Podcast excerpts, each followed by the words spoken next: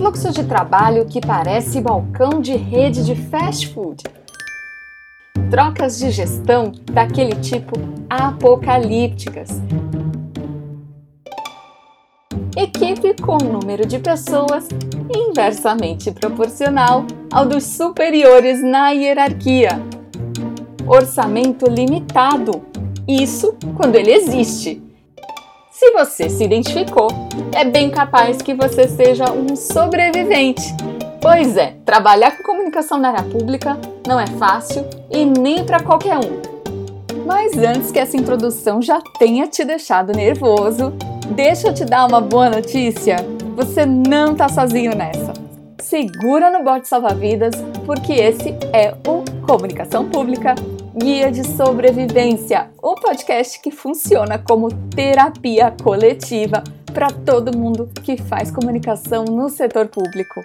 Eu sou Aline Castro, sou uma sobrevivente dessa área há mais de uma década e trabalho todos os dias para que a gente consiga criar instituições públicas democráticas, eficientes e acessíveis para os cidadãos brasileiros. Se você também está nessa missão, não deixa de conhecer a Associação Brasileira de Comunicação Pública, a ABC Pública, que tem apoiado institucionalmente esse nosso podcast. Eu também te convido a me seguir, se você quiser, lá no Instagram, no arroba Aline Castro Comunica, para você me contar um pouquinho mais sobre o que você tem achado aqui do podcast e também sobre a sua realidade na sua organização. No capítulo de hoje, a gente vai conversar sobre um assunto do qual nenhum de nós, nenhum comunicador consegue escapar. Isso porque já tem uns bons anos que o nosso trabalho foi revolucionado, passou a ser feito a partir de um novo paradigma que se chama comunicação em rede. Alguém aí ainda se imagina traçando alguma estratégia sem pensar em mídia eletrônica, em redes sociais? Eu acho quase impossível. Acho que a maioria de nós já trabalha há um bom tempo com isso, já percebeu a força que as redes sociais têm e também já percebeu que elas não são simples, que na verdade o nosso trabalho ficou muito mais complexo. Hoje a gente precisa fazer das tripas coração para criar conteúdo, interagir, medir resultado.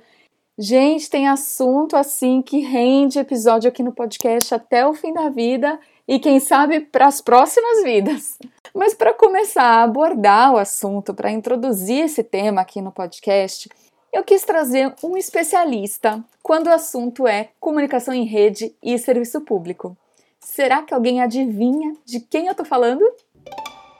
Ele estudou administração de empresas e ciências econômicas e é um grande entusiasta da inovação no setor público. Ele também é o fundador e o diretor da WeGov. Tô falando do André Tamura, né, pessoal? Sabe qual foi a primeira pergunta que eu fiz para ele? André, como que a gente sobrevive no meio digital, pelo amor de Deus? Com tanta coisa para fazer, tantas mídias disponíveis, tanta gente falando, como as organizações públicas devem atuar em especial aquelas que não têm muita estrutura e a gente sabe que é a realidade da maioria? Muito comum ainda encontrarmos equipes, né? E certamente não tem capacidade de realização, capacidade é, de entregar aquilo que será demandado, é, sendo poucas pessoas, enfim, né?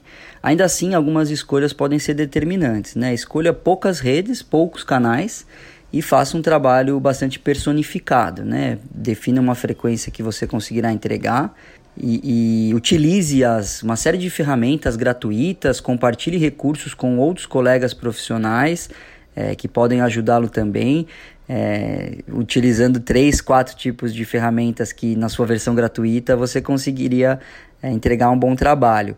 É, faça redes, faça redes é, com outros profissionais de outros órgãos, de instituições é, equivalentes, né? Se você é de um município, acople-se a municípios parceiros. Se você é de uma instituição do poder da justiça trabalhista, é, junte-se a, a, outras, que assim acho que você consegue exercer melhor, é, com mais braços, ainda que não da sua equipe, é, o seu trabalho.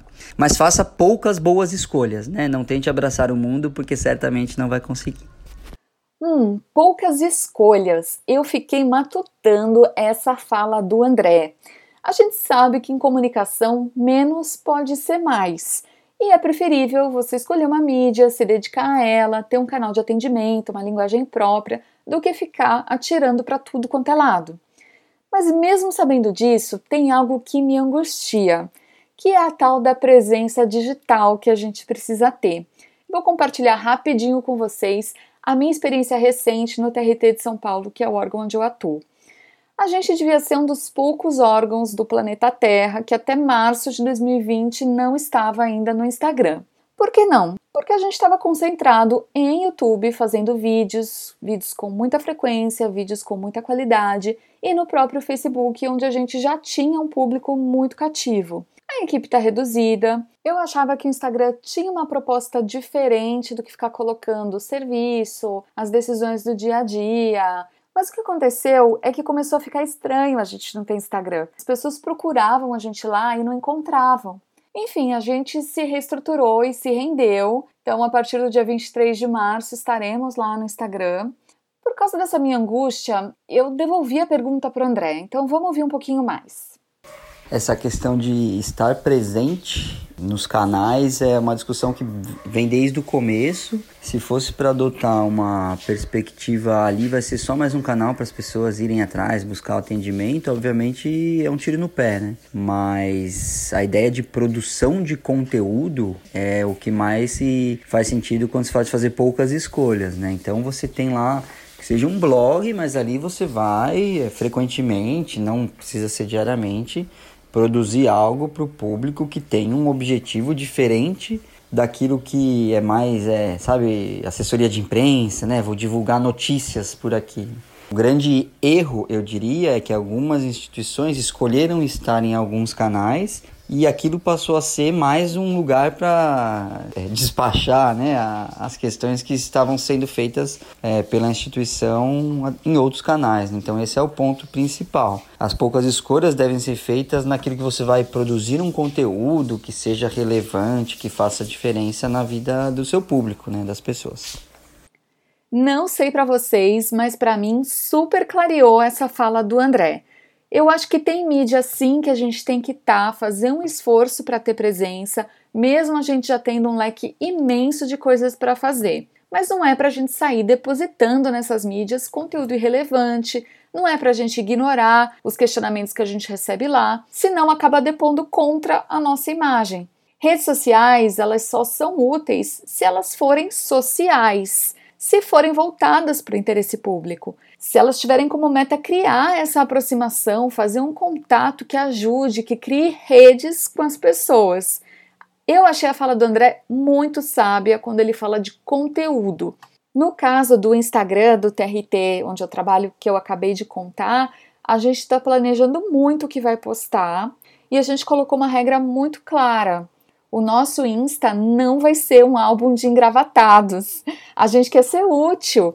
Tem uma frase de uma publicitária chamada Larissa Magriço, que eu assisti numa palestra e eu nunca mais esqueci. Ela disse: conteúdo é a forma mais simples de fazer diferença na vida das pessoas. Gente, eu acho isso tão lindo no nosso trabalho. Vocês já perceberam quanto problema a gente pode ajudar a resolver quantos coraçõezinhos a gente pode acalmar. E a gente fica perdendo tempo usando as nossas mídias para replicar o que está no portal, para registrar mais uma milésima reunião.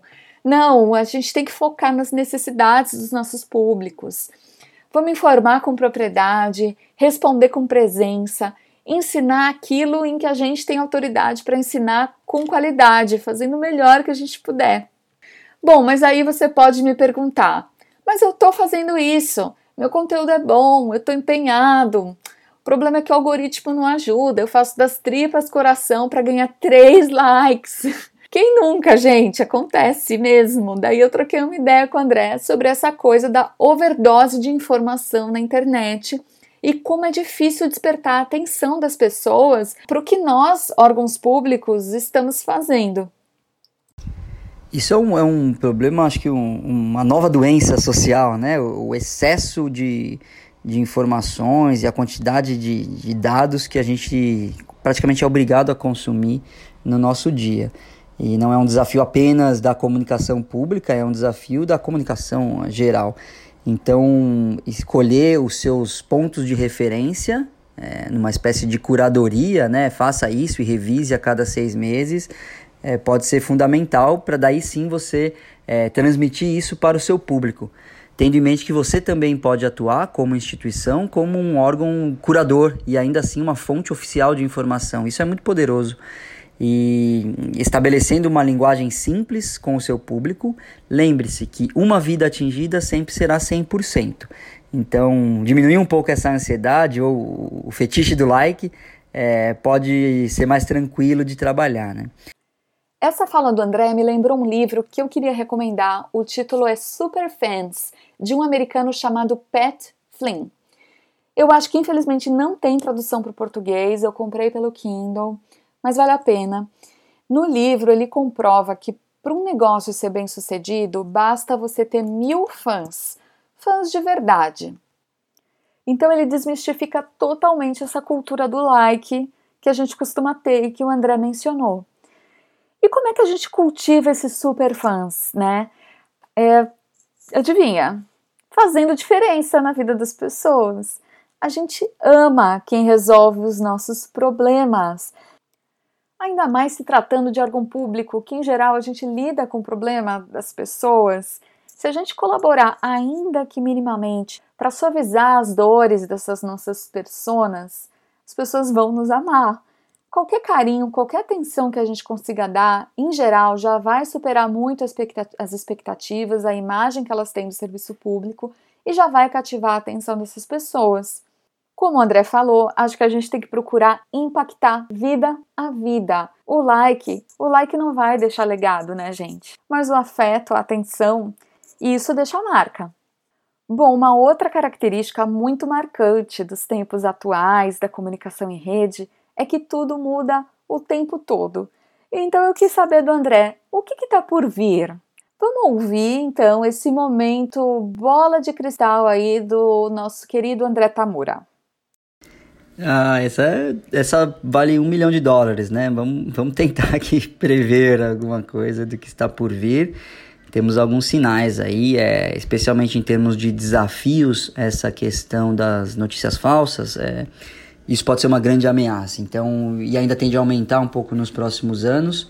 Acho que essa é uma tendência um pouco pessimista, mas ela tudo indica que isso vai, vai aumentar bastante. Há uma espécie de influência tecnológica muito alta quando se fala em comunicação, né? Aí a gente colocaria as tecnologias de informação e comunicação. Isso também pode crescer muito via é, os bots que temos chamados, né? Aqueles algoritmos que conversam com a gente. Acho que isso também pode crescer bastante nos próximos tempos, é, mas especialmente no sentido social, comportamental, é, eu, eu, confio que os cidadãos comuns é, vão olhar para as instituições públicas e saber que ali é, encontrarão um canal de comunicação real.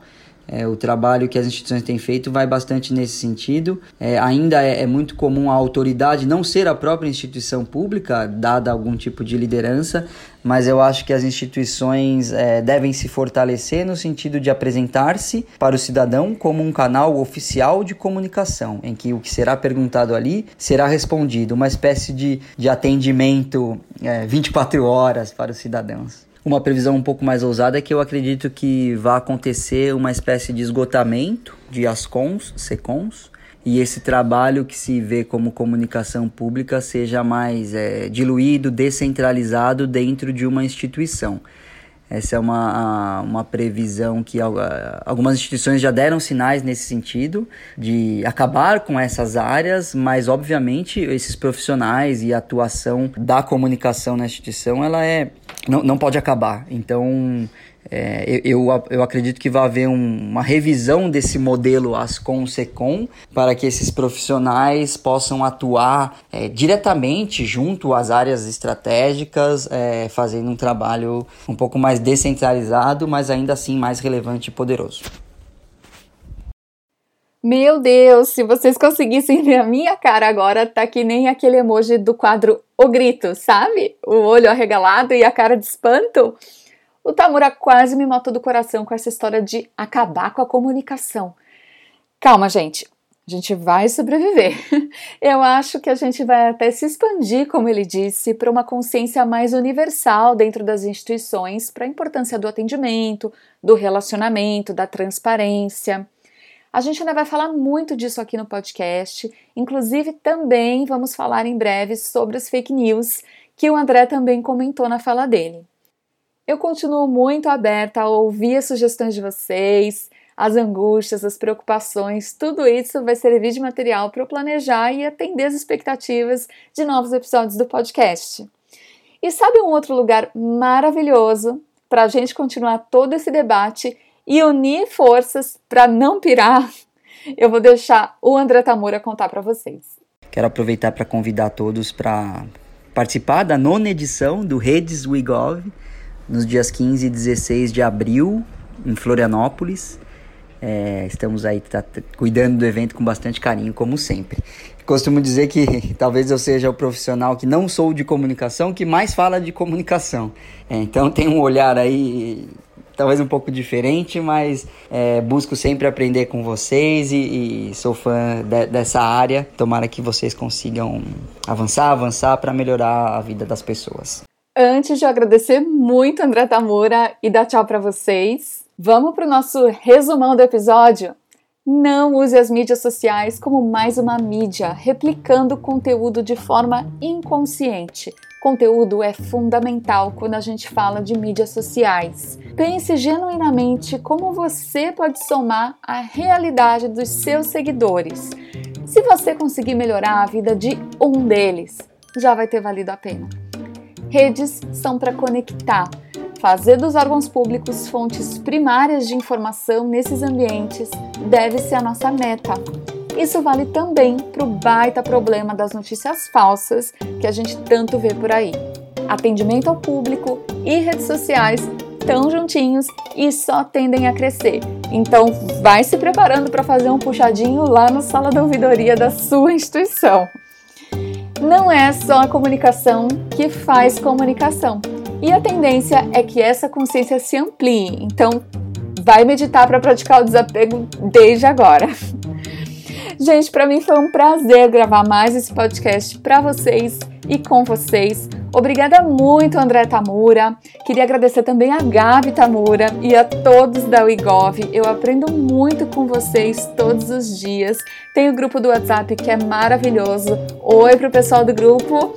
Muito obrigada por todas as discussões super relevantes. Vocês são maravilhosos. Aprendo muito com os cursos, com os congressos.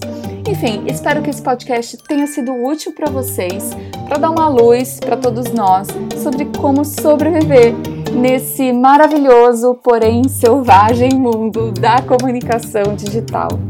Um grande beijo e até o próximo Comunicação Pública Guia de Sobrevivência.